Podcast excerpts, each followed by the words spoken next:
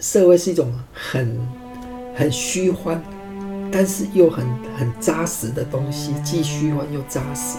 那你要进去，你要你要进去的话，你就是要懂得怎么扭曲自己，你必须要扭曲、扭曲、扭曲、扭曲呢，你才会进入，是让社会来塑造你，塑造你之后，你真的完成了，你有本事，你再来扭转社会。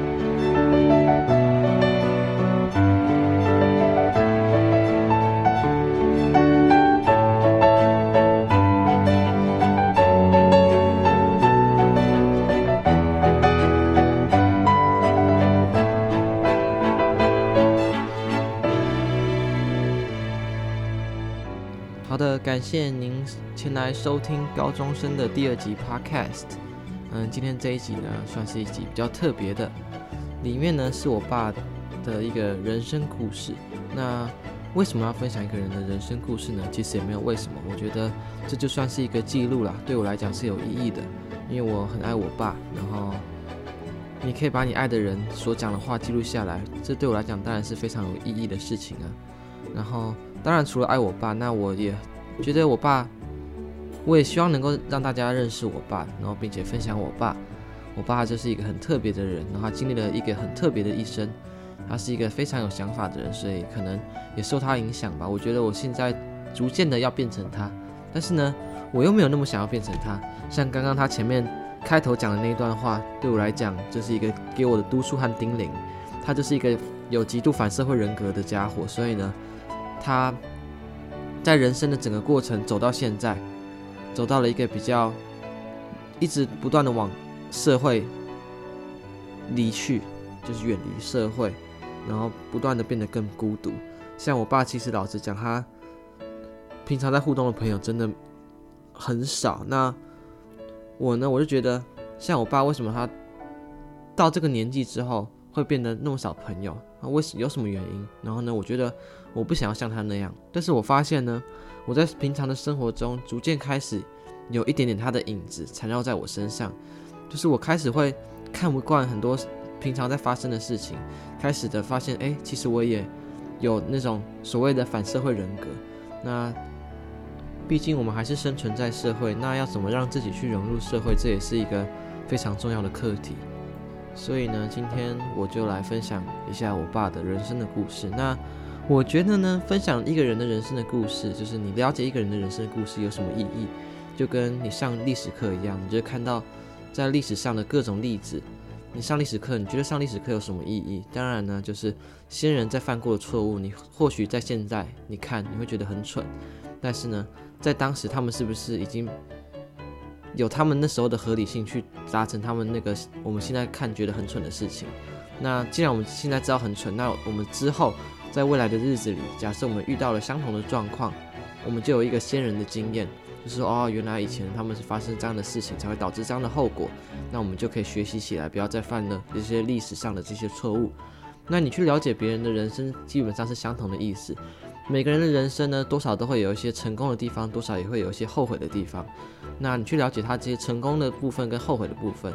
就可以在未来，当你遇到同样的状况之下，你要怎么样的去应对？对，好的，在这边跟大家分享一件有趣的事情啊，就是呢，我在听 podcast 的时候，通常调成一点二倍速，这样第一比较节省时间，第二也是对我的脑跟我的脑袋连接的频率比较刚好。不然有些人讲话他真的太慢了，那个刺激对我来讲是断断续续，不够不够连贯。那一点二倍速就是算是。他那个资讯量一直来，所以让我脑袋也比较舒服的去消化它，比较那个速度对我来讲比较刚好，就跟大家介绍一下。好的，那今天这集有点长，就请大家耐心的听下去喽。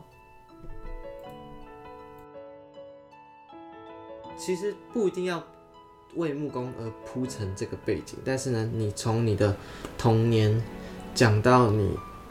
做木工以前，然后呢，讲你的生活状况、嗯、学习状况，就是基本的，甚至是家庭，就是嗯，同学，就是整个状况，你想得到什么，你就稍微讲。对，好，OK，你就慢慢想。开始了吗？开始了。我的过程就是再平常不过了，也没有也没有特殊的什么天才。虽然说我现在在社会上的认知里面，应该算是一个木工，但是这个木工跟我的生活过去的任何一段生活背景几乎完全没有什么关系。我不是那种从从小从小也是看到很多木工师傅在做做东西啊，我从来没有说哦，我小时候就对遇到木工，我眼睛就睁得特别大。就会在那边盯着一直看，看得特别久，或者自己手痒，就会想拿起来敲敲打打，或是怎么样子。我从来没有那种童年时代，从来没有这种玩木头的，特别喜欢玩木头的那种过程跟经历。那就跟那时候一般的小孩子，就是成天在外面玩。我我不是家境很贫苦的。我们家境还算中上，以以那样子的一个小地方来讲，算是中上。父母年纪又很大，哦，不小心最后又生下这个小孩子。啊，我的年纪跟我的哥哥都可以当我的爸爸的年纪了，对不对？我我的姐姐年纪又比我哥哥更大，对，那我自己。在从小，父母根本就是没有在管，没没有在管啊。哥哥是哥哥嫂嫂也不会对你，因为你不是他们的小孩，他们不会特别要约束你。而、啊、我们那个地方又是半乡下，所以我从小就是个野孩子，整天反正那边很多童年很多伴，那那时候的小孩子。常常都是在外面野，就这样子，所以我我跟我很少跟父母相处的经验。那我妈妈，我九岁就过世了。九岁之前，我跟她的记忆最清楚的印象，就是还有一次大拜拜。大拜拜的话，那时候的很多妇女就会。就会就会跟着大大拜拜，然后就会带着小孩去。他有一次有带我去，然后那时候带我去，然后有买一个布袋戏戏给我玩，这样的印象。因为很难得，就是妈妈特别带着你出远门去做什么，那是第一次的印象。啊，另外一个印象就是说，在家里的木板床上玩牌。啊，那以前以前的房老房子就是暗暗的，然后就是比较高的地方有一个天窗或者是怎么样子，然后就有光线会照射进来，所以也没有开也没有开灯，然后就可以在那边玩牌，就是那种。玩牌的印象，另外一个印象就是，每当我反正我是非常皮的，反正皮到他受不了的时候，他就会拿着竹子，就是竹扫把里面抽一根竹子，那种干的竹竹子出来，然后抓着我，然后就开始在那边一直打，一直打，对，就是被打。这当然就是会经验会很深刻，就这样。再来的更深刻的印象，那当然就是他得癌症的时候，他大肠癌，所以他痛的时候，他痛的时候就是会很痛苦啊，怎么样啊？然后他噗噗，他的噗噗，那时候大肠癌开刀，所以他的噗噗是在肚子旁边。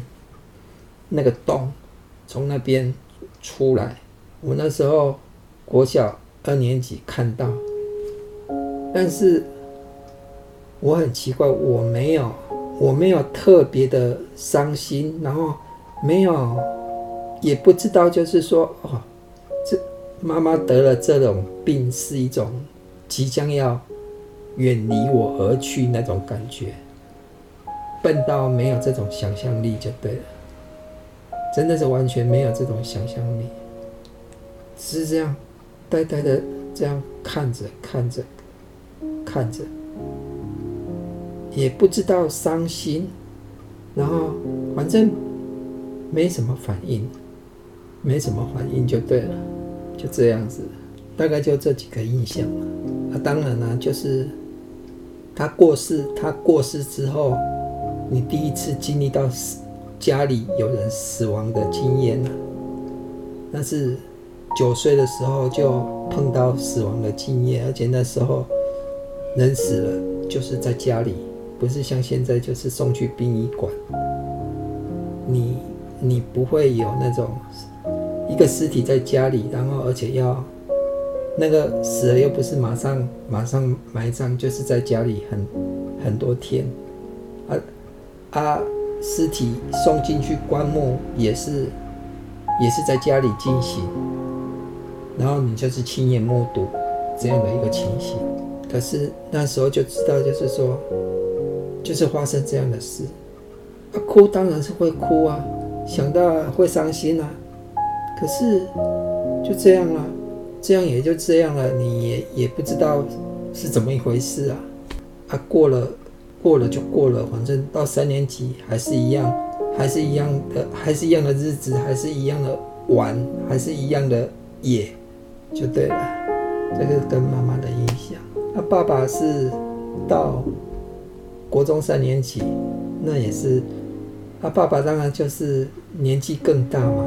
我爸大概是差不多六十岁才生我了，五十九岁、六十岁那时候才生我嘛，对不对？那以以那个时代而言，六十岁都已经是很老的人了。现在六十岁虽然感觉起来没有那么老，但是那时候六十岁真的就是很老的，还还才才又刚生了一个小孩。啊，所以那时候你就知道，就是说他会怎么样宠这个小孩。啊，对他的。但是我很少跟他们有什么相处的经验，就对了。他相真的相处的经验就是啊，因为我们他那我们那时候算是经济能力算中上的家庭嘛，那个时代还有三轮车，就是家里外面不远的地方就是就是三轮车的那种集结的，现在叫做站了。集结站就对了，但是呢，反正那个地方就是有一个空地，然后就三轮车就会在那边，因为我们离火车站很近，所以那时候有需要的话，三轮车就是会下火车的人，然后如果住到比较比较远的地方，以前交通不方便，以前不是说哦有车开，连有摩托车的人都不是很多，顶多大部分就是脚踏车啊，啊有些地方远嘛。你也不方便嘛，啊，如果说你还有一点钱的话，通常也会就是会，当然是也有计程车啦，计程车更贵啦。不过大部分的可以的话，就是有需要的话，就是坐三轮车嘛。啊，像像像我跟我爸出去的时候，大部分都是坐三轮车啊。他如果有他如果有想带我出去的话，就我坐三轮车的经验，大部分都是跟着他。那、啊、你们现在已经很少那种坐三轮车的那种经验了，然后跟他有比较，甚至因为他年纪大，他也很少很少再出门啊。所以我出门，小时候我出门的话，大概都是就是跟着叶林哥哥他们嘛。阿伯阿伯那时候就是跟着阿公在做做生意呀、啊，所以他要顾店啊。他如果有出去玩的话，大概就是。就是阿姆阿姆带着叶林哥哥他们，然后就带着我，顺便带着我就一起出去，会出去会出去玩就这就是这样啊。所以我跟阿公也很很少说阿公单独带我去哪里，少之又少。啊，只有一次他要回台南的关庙老家，那时候那一次我有跟他坐火车回去台南关庙。那台南那时候是一个更，台南从以前就是一个古都就对了，所以台南那边的文化是比我们屏东那边还要高，就是说文化那时候我是第一次感受到说哦，那些以前的那种房子真的有一种特殊的感觉，其实是就是说不莫名其妙的，就是爱上那种。不是只有房子，是整个房子，还有整个空间，整个空间的感觉，整个农业社会的空间跟那那种房子的那种感觉，在台南那边就更清楚，印象就是很深刻。啊，那小时候，小时候就像小孩子的味蕾比较刚开始，所以他吃什么东西那种记忆就是特吃东西很有感觉啊。他、吃到什么好吃的那种记忆就很强。他、那时候的那时候的审美观受到那些东西的印象，还有一些感情因素，所以就被那些东西深深的吸引住了。所以跟我爸爸印印象大概差不多就这样而已。不然平常他就是都在家里抽烟啊、喝酒啊。所以基本上我小时候没有跟我父母亲。聊天的经验，对啊，跟我爸爸的经验，还有就是说，他喜欢那种有那种干的鱿鱼嘛，就是那种那种鱿鱼捕捞上岸之后晒干，那种鱿鱼鱿鱼干整片的，然后他就买回来，然后会生用炉子生火，煤炭生火，然后在那边烤鱿鱼吃，他喜欢了，他喜欢了，所以他。有好几次，就是我跟他在那边烤烤鱿鱼来吃，就这样，就就就这样几个几个简单的意意象这样而已。他、后来他也他也是癌症过世嘛，啊，他癌症过世的时候，反而我更我那时候已经国国中三年级了，可是我反而更不知道。阿伯阿姆不让，因为那时候已经要考高中了，或是怎么样子，不晓得。他们就就觉得不想让我们小孩子去涉入这些事情。那时候，那时候后来阿伯阿姆他们后来有搬出去外面住，搬出去离家离我们家不远的地方。原本是住在一起，可是那里本来房子就小，然后人又住那么多人。然后我们又都长大了，所以阿阿伯跟阿姆后来就搬出去了，可是也离离我们家不远，对，所以后来我有一段时间，后来有一段时间国中的时候，我是住在他们那里，就是阿公生病的时候，我就他们就叫我过去那边住了，啊，所以阿公怎么样的那种事情的话。我不太会知道，我只是在家里，在阿伯他们的家里过正常的，跟燕宁哥哥他们过一般正常的生活。那阿公这边在在店里面，这边阿伯他们他们在在照顾，他们在在处。啊，那时候其实也知道啦，反正阿嬷就是癌症过世的，你也知道。阿公这个癌症的话，当然可能也是到最后也是。一定是过不了这一关呢、啊，他就反正就是这样子就，就经历过了嘛。但是也因为就是小时候阿公太宠了，对不对？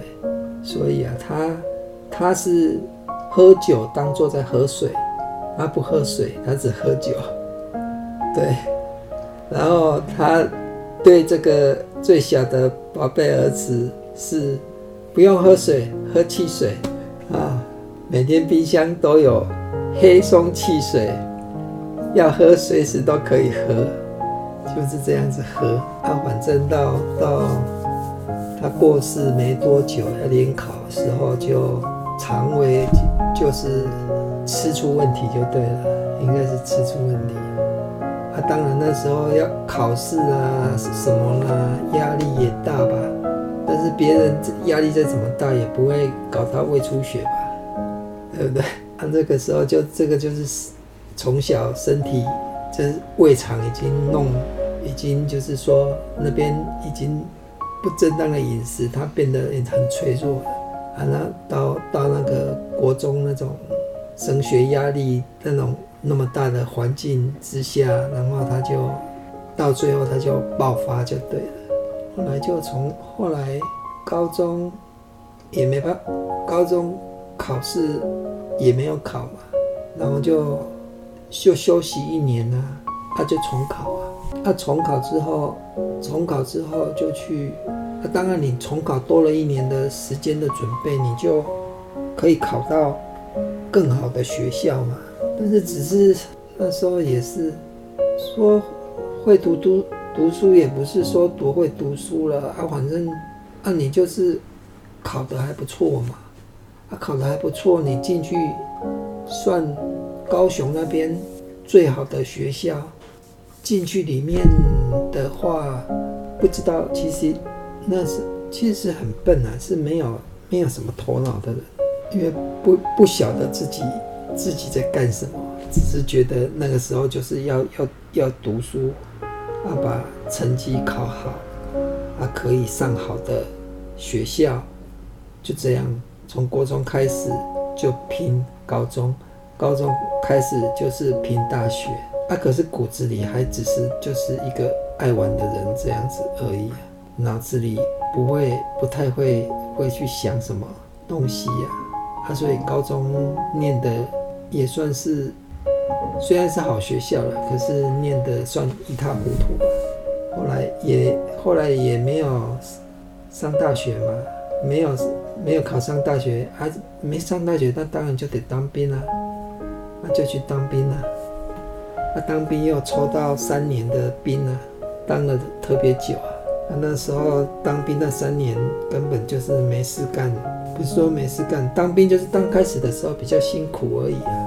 那当你下部队之后，你看你去的单位啊，有的单位就是没什么事干，没有些当兵看你抽到什么单位，有些是很累的，有些是闲到没事干的也有啊，但是。再怎么样子当兵的话，他他就会有一段辛苦的过程了，不会像现在一进去四个月，一进去四个月都是在当少爷。三年当然也是很久，很久的话，你的脑子就会产，你的头脑就开始会产生一些变化。啊，出来要干什么？不知道，那时候人还蛮空洞的。他也，你那时候的那时候大概就是说啊。念大学才有前途嘛，啊，大学出来毕业之后才能找到比较好的工作啊，比较好的薪水啊，想法就是就是这样子啊，所以出来出来之后呢，就去工作半年，然后就去补习半年，因为那时候也不想说一整年，不想说又已经当兵出来就是大人了，退伍出来你就是尽量。不要再花阿伯阿姆的钱了，啊，所以你去工作半年就赚一些钱，然后再去补习，办补习班补习半年，然后就考上大学了。他、啊、考上大考上大学之后呢，就不知道了。当当兵的，因为当兵的时候，我只是在站，我的我就是在，我就是负责站卫兵嘛。每天都在站卫兵排班站卫兵啊，还没站卫兵的时候就去做一些打扫工作，就这样子。啊，站卫兵的时间很长啊，尤其尤其有放年假的，而且很长，就是说一天正常的话，一天大概站六个小时。可是如果说有放假的时候或长假的时候，一天可能要站八个小时、十个小时，那八个小时、四个小时的时间，你看有多少时间？啊，你站在那边就是没事啊，没事要干嘛？当然就是没人看的时候，你可以看一些书啊，写一些东西啊，啊，就胡思乱想，就这样子而已。然后就这样子度度日。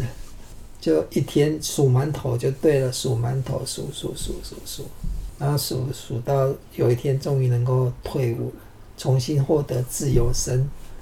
好想哦，就是一个重新的开始嘛。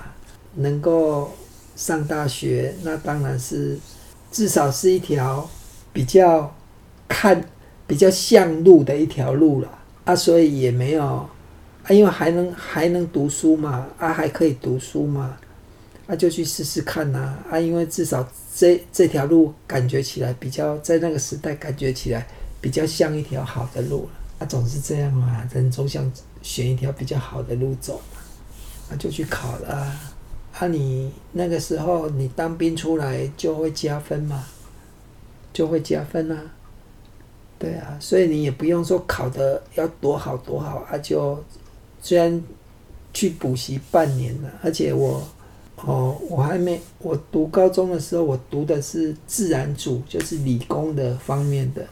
讲到理工这方面，我又觉得我怎么会笨到说我根本不是念理工的材料。可是我还是把它念三年，念完，虽然勉强毕业，但是为什么我我不在高中我就要转社会组？就是说，你知道吗？当那时候就是分自然组跟社会组嘛。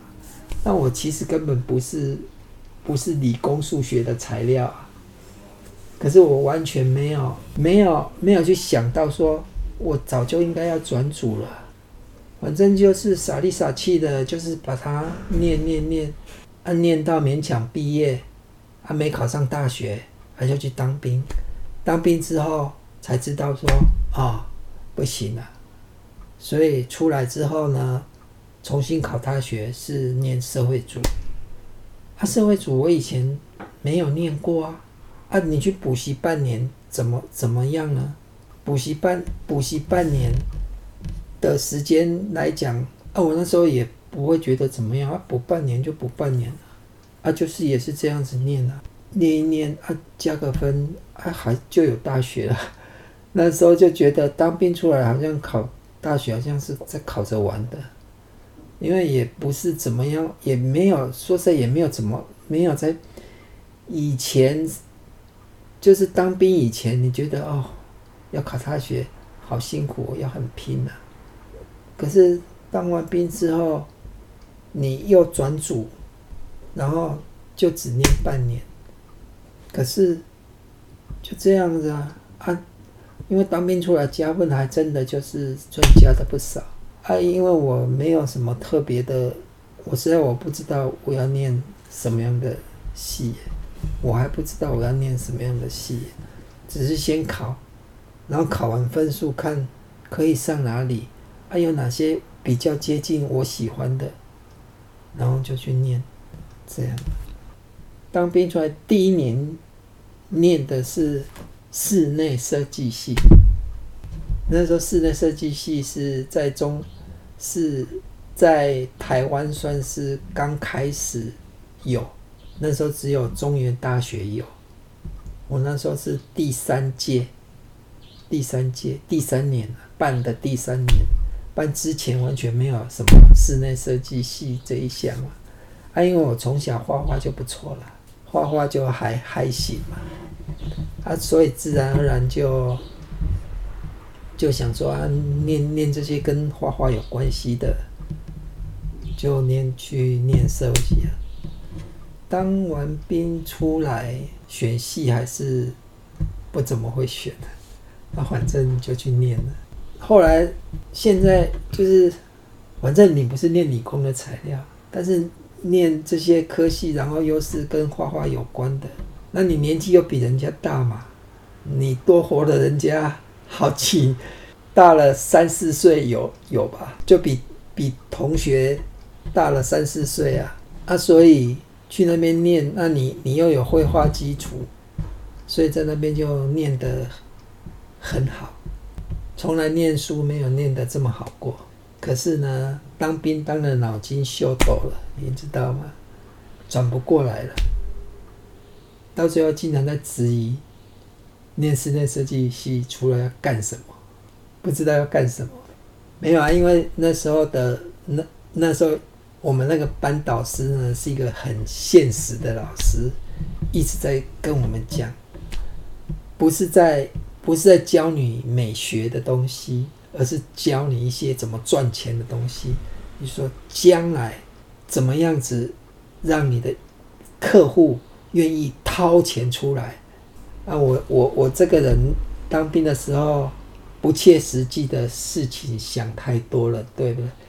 啊，遇到这么这么样子很功利性的想法，一个大学的老师有这么功利性的想法，我就很听了就很不爽，就不爽念了。我那时候在班上的成绩大概是前一二名，可是我念得很不爽，我就不念了。然后就去重，就直接重考。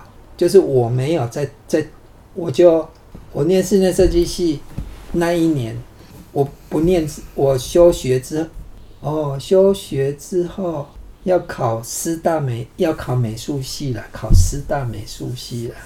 休学时候想说啊，因为中原私立的啊，私立的很贵啊，所以不想念私立的。就说当兵出来了，现在不要花家里太多的钱了，所以就想转到师大美术系去了。但是又是受到当兵的影响，我画画是算蛮厉害的，可是我已经不喜欢那种考试的画法了，也就是那种石膏像素描那种光影、那种比例那种。我对于那种画法，我早就已经看不上眼了，所以我没有用那种方式去画。结果你在考试用不是那种正常规定的方式画的话，你的数科的分数就很低。所以我休学那一年想考师大，结果数科没过。大学分数学科跟术科，美术系有术科啊。美术系一定要考你画画嘛，还要考学科，就是跟其他就是社会组的社会组的考试，你要跟着去考，还要另外加考美术的术科。所以我那年学科有上，可是术科没过，就没有美术系，没有师大美术系可以念，就没念，没念啊，又去又去工作半年啊，因为没念没学校啊。还要去工作半年，再再去补习，啊，因为你不能是就是一直一直工作，就是说还是得补习，反正就就没上嘛，所以就去工作半年，又去补，然后之后还是去补习半年，又等于说像当兵刚退伍的时候一样，就同样过程再来一次。他那时候没有想要再重考美术系了，那时候因为我在。中原大学念室内设计系的时候，对历史发生兴趣就对了，历史方面发生兴趣，所以那那那时候第二年就又多念了一年嘛，又又又多经过了一年，等于说第二次考，退伍之后第二次再去考，等于说第第三次考大学联考就对了。退伍的时候考嘛，考了之后念一念，念一念不想念之后又重考，重考是没上嘛，没上师大嘛，然后又去又去工作，又去补习，然后再再重考，再重考那时候就就上那个嘛，台大历史系了嘛，也是靠加分嘛，也不是很认真的念就对了，就是。稍微准备一下，然后加个分就就上去了，就上去了，就去念台大历史。而且去念台大历史，大概念了没多久之后，又没兴趣了，不想搞学术方面的，对，不就是对学术没有没有没有兴趣。嗯，所以你就知道这个当兵后遗症有多严重，因为你那个头脑已经太自由的空转太久。所以稍微不合你意的话，你就会自己把，你就会自己转出来就对。所以，啊，你又又不是说很功利主义的，应该是过度浪漫，应该是过度浪漫就对。所以，台大历史系念一年后也不爽，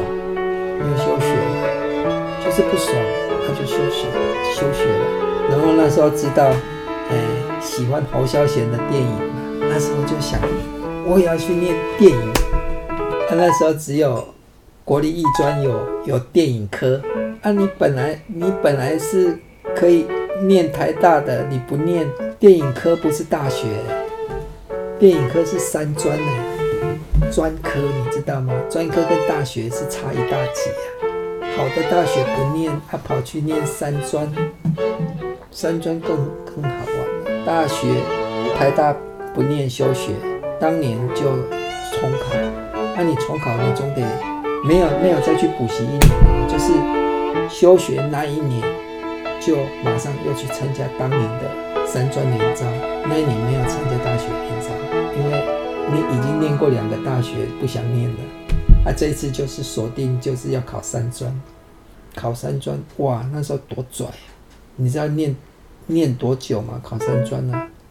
因为你你你大学你念大学一年，你那个高中的课程你也是也是有相当一一一段时间没有碰了嘛，啊，你要准备联考又得稍微读一下吧，结果多拽，准备一个礼拜而已。一个礼拜，而且是怎么样考上三专的榜首啊？因为我当完兵，我有加分，你知道吗？那时候满分是六百分啊，我是很好笑。如果说我正常的，我正常的话，我靠加分，我的分数就会超过六百分，六百分就是满分。对呀、他那时候没有，那时候没有没有满分的原因，就烂，作文太烂又是受到当兵头脑头壳坏掉的影响。作文好像四十分还是五十分，我忘记了，是好就四十分了。你知道我作文拿几分吗？八分。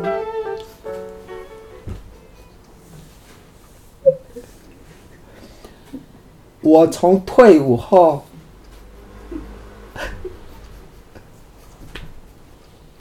我从退伍后参加联考，国文的作文最多就只有十五分，因为那些作文我一点都不想写。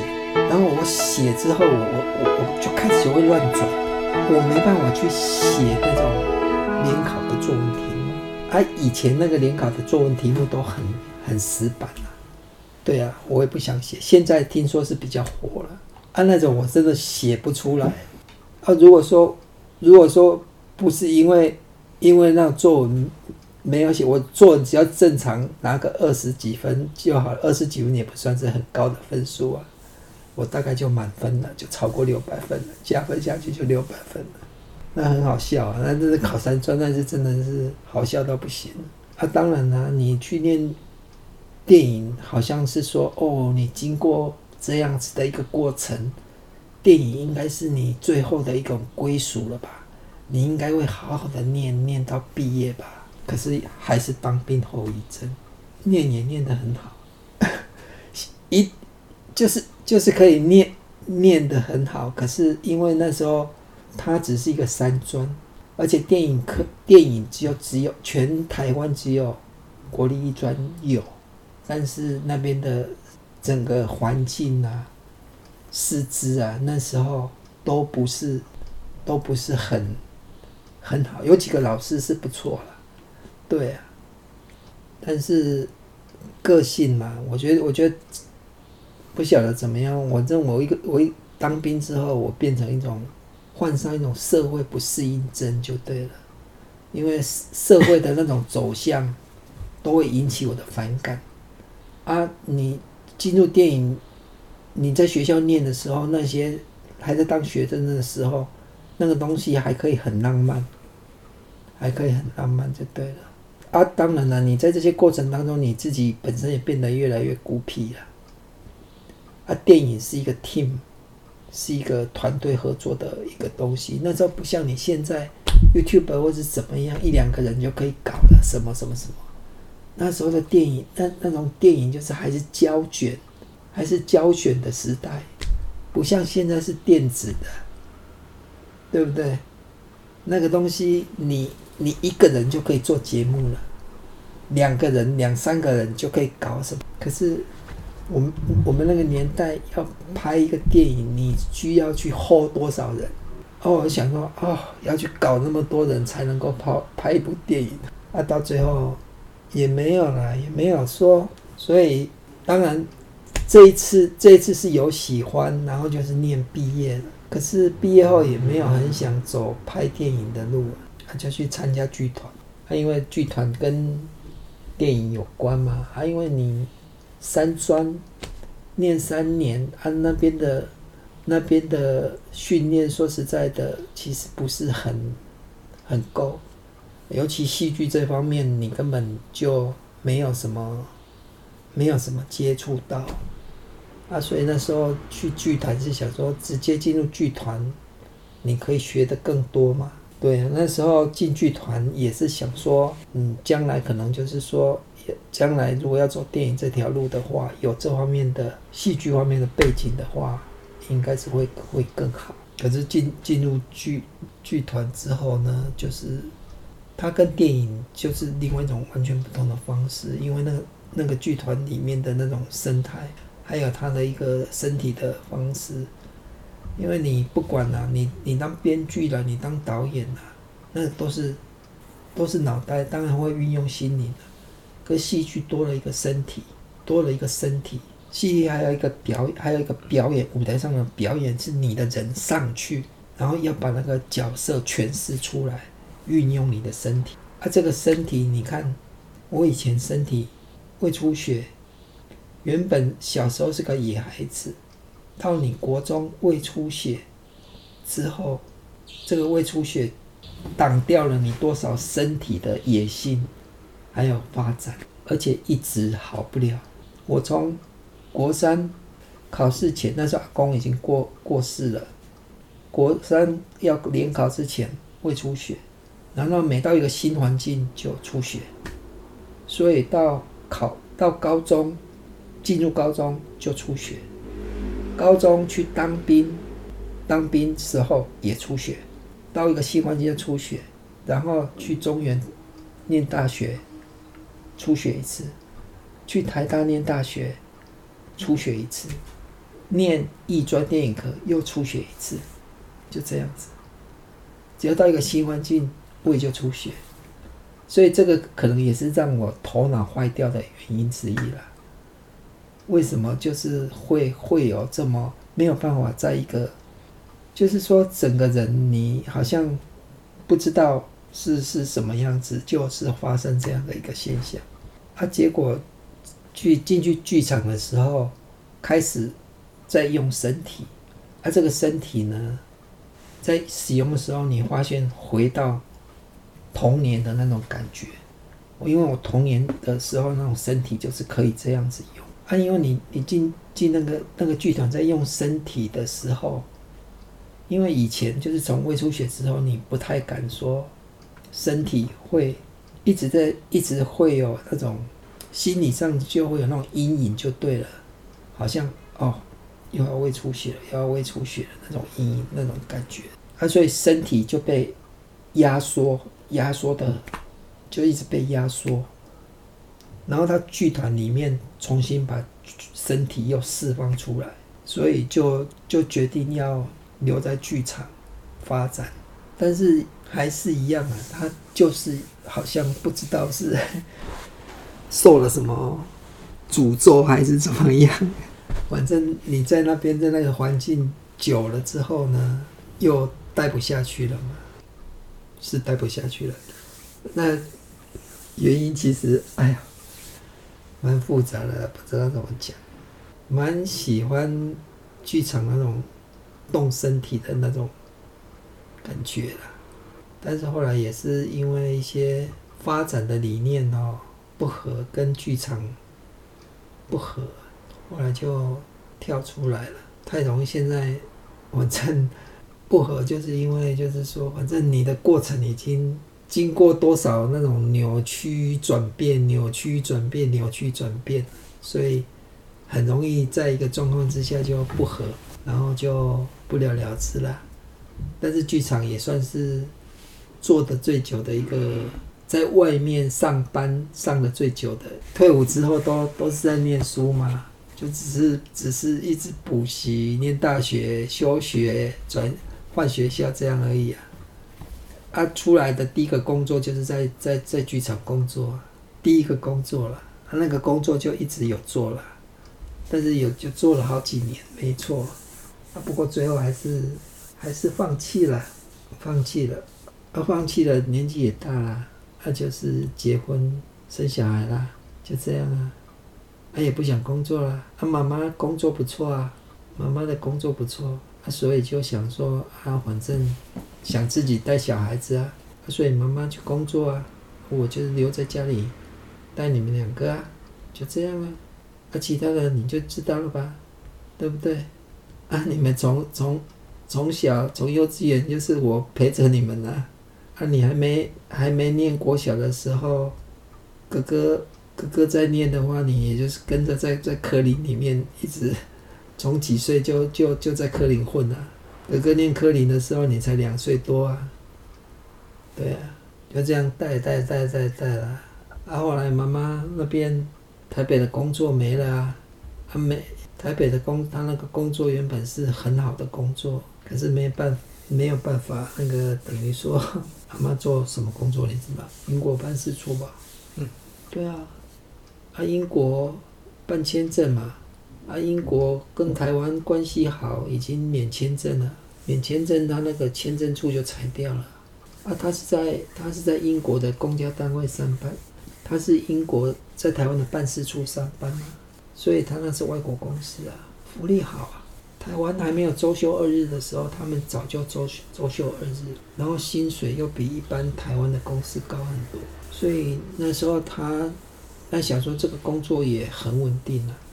是完全没有想到，就是说英国会免签，啊，免签之后，他在签他在签证处就裁裁掉了，签证处就裁掉了，就把他遣散了，对啊，所以他就没工作了，啊，我也没工作啊，啊，又又不想再到台北去了，反正既然没工作的话就，就留在宜兰了，所以才会去当小学老师啊，啊，小学老师、大课老师当然钱少很多啊。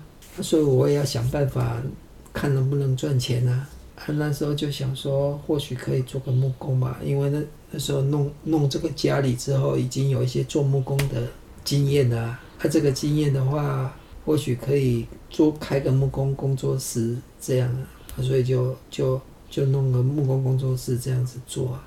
他也是不太会做生意的，不太想做生意，所以说也没有说。以社会的角度而言来讲，没有说经营的很成功啊，嗯，就是做自己做自己爱做的，多多少少还有一点点补贴家用，差不多啊，过程差不多就是这样啊。啊，木木工的话，就是木工跟之前的啊，因为我我有一些中原室内设计的背景嘛。啊，所以设计的概念我有啊，设计东西难不倒我，我能设计啊。这个做的方式的话，因为现在很多手工机具的发展，所以它让让木工的可能性变得比较多。它也不一定要用传统木工的做法，啊，装潢是另外一种嘛。啊，我又不喜欢装潢，所以我选选择用用这种，就要用现在这种。方式比较少人用这样的方式在在做啊，因为因为我做的这种木工跟一般在做的也不太一样。啊，你你在木工，你要很多行业都是你要进去这个圈子，在这个圈子里面闯荡闯出名号了，你才有身价，你知道吗？啊，你有身家之后呢，你才能够比较得到比较好的案子，然后可以得到比较高的收入。你有身家才有高的收入了。像我来讲，我没有兴趣去做这种闯圈子里面的闯荡。你要进入这圈子，你就是要去跟。我不是说那那些东西不好，那只是说我没有那个动力去，就是说。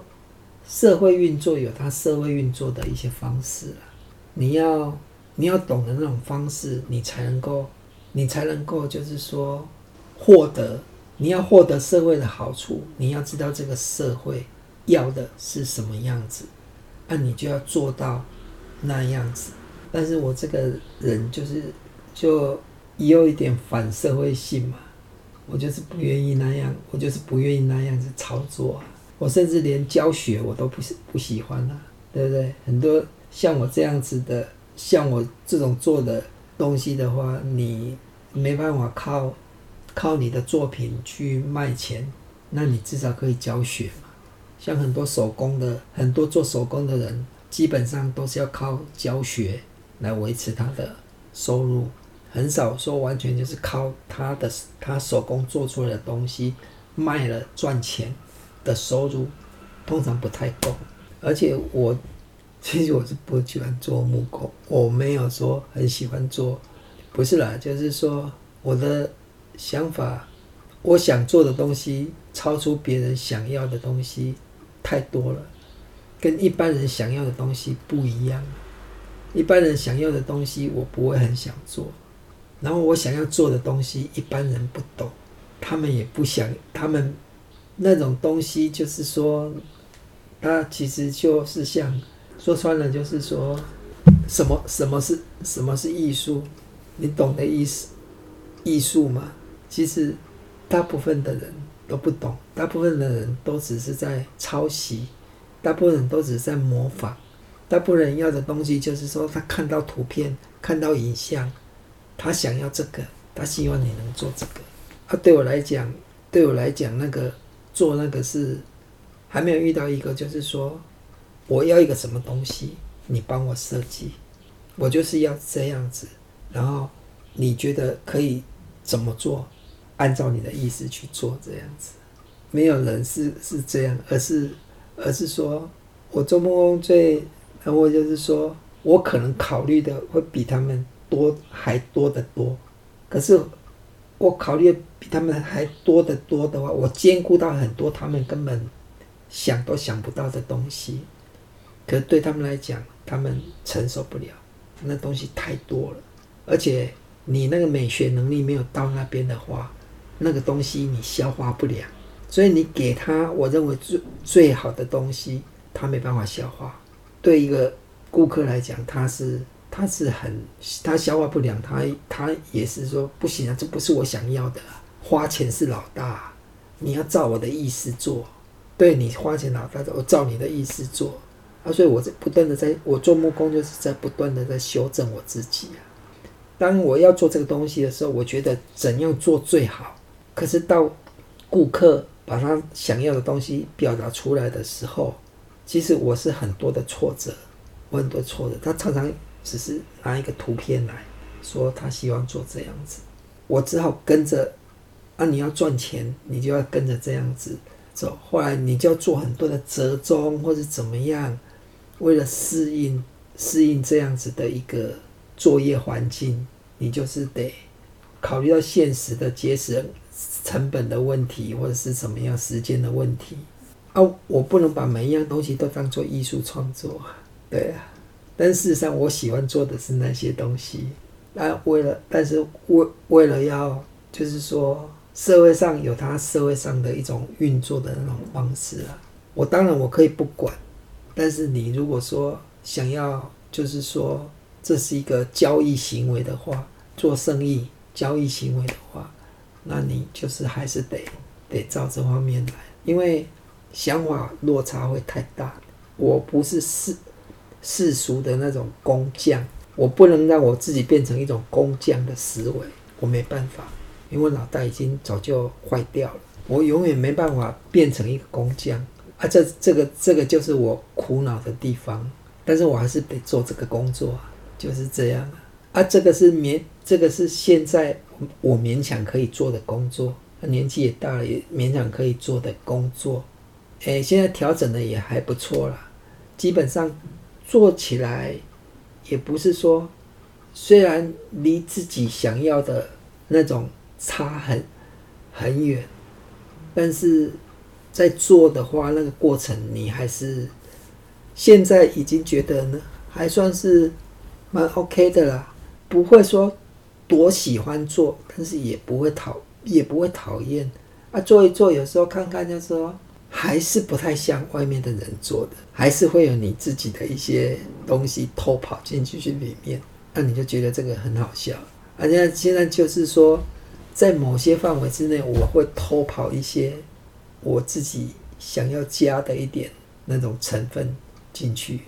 对，反正一直是这样嘛，因为你一直没有没有跟社会衔接的很好。啊，像你们，像你们真的就不要不要这么样子，要要先你要先跟社会衔接好，然后再去放弃它。走自己的路，像我是一开始就没有想要跟社会衔接好，对，所以人生就是说就是很困顿就对了，你受受到很多现实的一种限制啊。当然了，如果我自己一个人的话，没有没有差别嘛，对不对？但是你有一个家庭呢，那像你们我就没没办法，从来没办法供应你们说哦。从小到大，你也从来没出国，连出个国都没有出国过吧？对不对？就是这样的。对我来讲，我已经就是我不会再，其实没有太多那种社会挣扎的能力了。因为你从以前从国中三年级胃出血之后，常常就是一怎么样，哎又又出血，一怎么样又出血，一怎么样又出血的话，你已经就是。每当你想要做什么，想要怎么样子的时候，又被胃出血这个拉回现实，又又被胃出血这样拉回现实。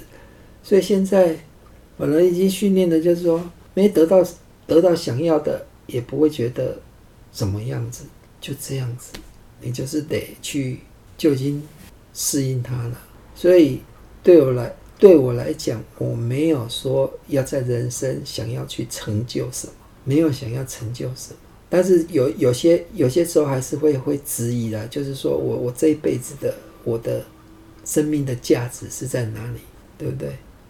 啊，在社会上大家不是追求社，至少一般来讲，不是求名就是求利嘛，你知道吧？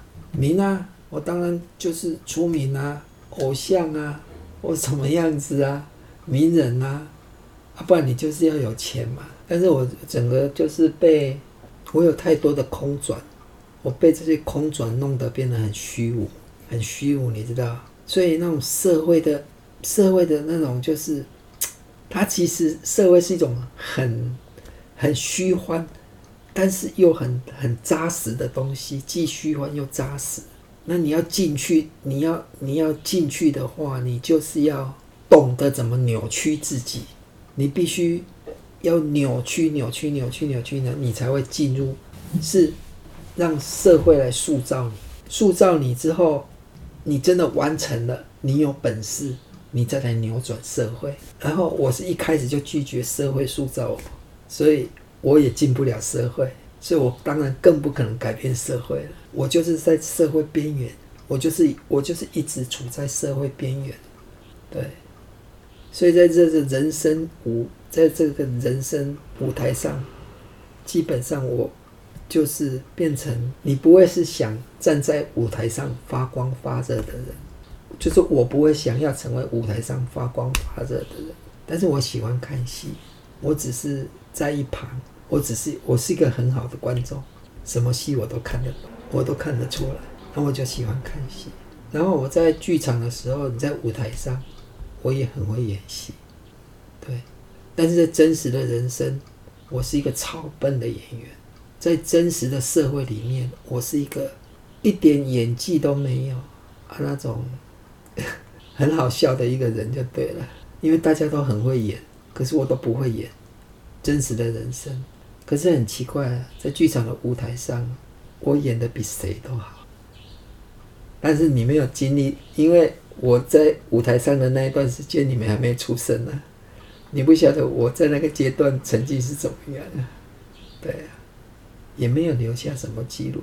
假的东西我可以演得非常的好，真实的社会我演不出来，这就是我很矛盾的人生。舞台上的假戏我可以真的演，啊，真实的人生很奇怪，我真的演不出来，所以我我就是，但是没有什么关系呀、我觉得真实的人生我没有没有办法演，没办法发光发热，不能不是站在舞台上的人。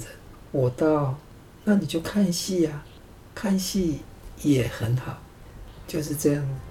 就是说你不会无聊，你不会没事干，你不会很，你看我好像没在做什么，可是我没有荒，我没有荒废自己。不是说我一定要成就什么事，一个人就这样，是不要荒废自己。你知道你自己在干什么就好，不一定要做大事，不一定要赚大钱。好的，节目来到了尾声，非常感谢大家今天的收听。嗯，这一集真的是一一集非常特别的，相信听到最后的大家也都会有收获。嗯，如果你喜欢我的节目的话呢，就欢迎订阅我的节目。那如果有什么问题跟想法的，也欢迎到我的 IG 跟 FB 留言给我。就非常感谢大家的支持。那节目成功就需要有你们一点点的行动。我是慈心华德福的高二生树婷，就期待下集能够再跟你们相遇喽，拜拜。